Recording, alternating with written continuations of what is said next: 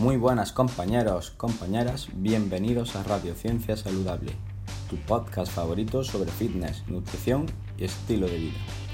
En este podcast encontrarás información basada en la última evidencia científica sin perder de vista nuestro pasado como especie, para que puedas recuperar tu salud perdida. Sube el volumen que empezamos.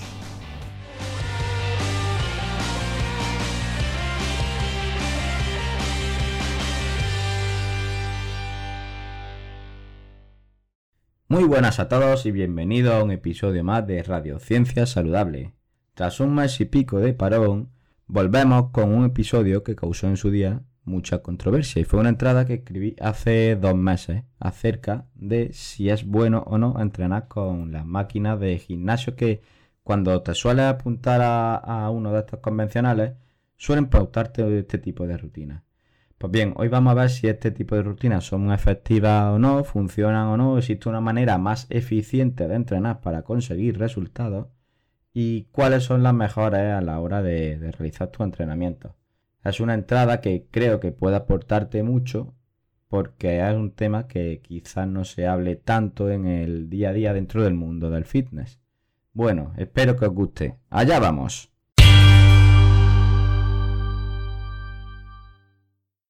El hombre es dueño de su silencio y esclavo de sus palabras. Aristóteles. Siempre hablo sobre lo inútil e ineficiente de entrenar con máquinas de gimnasio. Son varios los artículos que demuestran que no son precisamente la mejor forma de entrenar.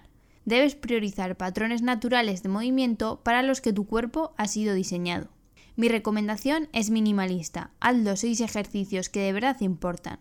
Peso corporal, flexiones horizontales y verticales, dominadas y remos, sentadillas y puentes de glúteos, femoral.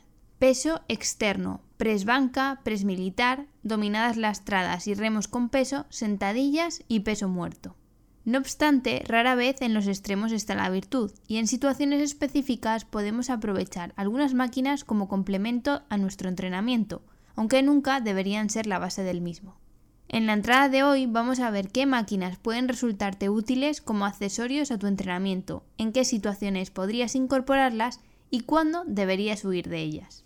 Curl femoral.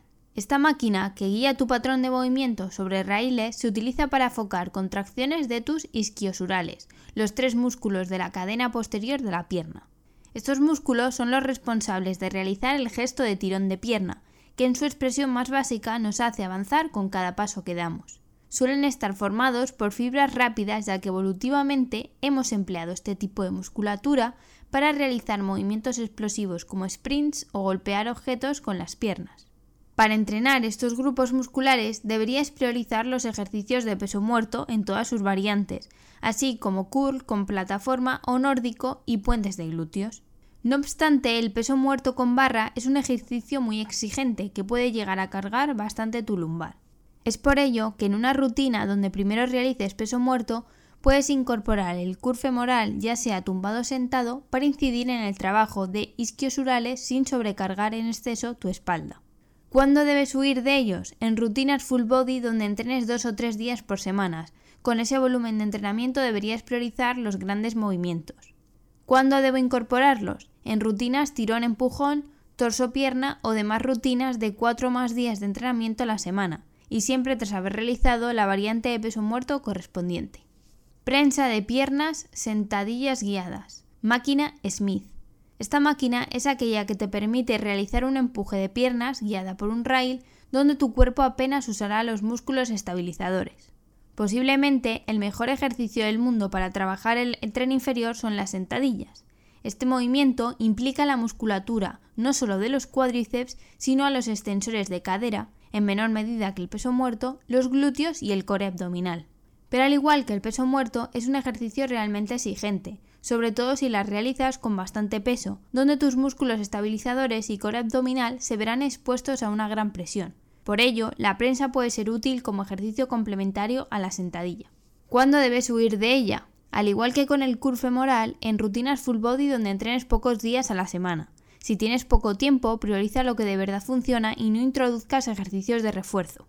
¿Cuándo debes incorporarla? En rutinas de más de 4 días y cuando quieras incidir en la musculatura del tren inferior de forma accesoria, siempre después del movimiento rey, la sentadilla. Personalmente prefiero separar sentadilla y peso muerto en días diferentes, pero si haces una rutina torso-pierna donde metas sentadilla y peso muerto en el mismo día, no hay que decir que la prensa iría después de estos dos. Conclusiones. Para acabar, voy a dar unos consejos para que puedas aprovechar lo mejor de ambos mundos. 1. Prioriza siempre los seis movimientos básicos con peso corporal o pesos libres. Son los más eficientes a la hora de ganar fuerza y músculo, Trabajarás de forma coordinada varias partes de tu cuerpo y sin duda te ayudarán a tener un cuerpo más funcional. 2. Si quieres reforzar alguna parte de tu cuerpo, puedes usar las máquinas que focalizan el movimiento a un grupo muscular concreto, para aumentar el volumen de trabajo del mismo sin sufrir los efectos del sobreentrenamiento. 3. Introduce los accesorios siempre después del trabajo principal con peso libre o con propio peso corporal. 4. La prensa de piernas reforzará el trabajo de cuádriceps y glúteos y el curve femoral el disquiosurales y glúteos. Estos grupos musculares son los más beneficiados del uso de máquinas como accesorios, ya que sus ejercicios principales, peso muerto y sentadilla, son muy estresantes para el sistema nervioso central y el core abdominal. 5. Para el tren superior no es necesario incluir máquinas, ya que hay muchos ejercicios accesorios con pesos libres y peso corporal que maximizan resultados sin impactar negativamente en tu rendimiento y salud. Y hasta aquí el episodio de hoy. Espero que hayáis aprendido bastante acerca de cómo planificar vuestros entrenamientos, cuáles son los movimientos más eficientes y cómo podéis usar las diferentes máquinas de gimnasio. Esto no quiere decir que el entrenar con máquinas de gimnasio sea realmente malo, para ciertas personas que quizás no tienen ningún tipo de adherencia con otro tipo de entrenamiento, entrenar con máquina de gimnasio frente a quedarte sentado en el sofá va a resultar sin duda alguna un beneficio. Pero a la hora de conseguir resultados y mejorar tu forma física de una forma eficiente, sin duda no es la mejor opción. No obstante, pueda usar algunas tallas como ejercicios accesorios para complementar dicho entrenamiento. Eso es todo por hoy.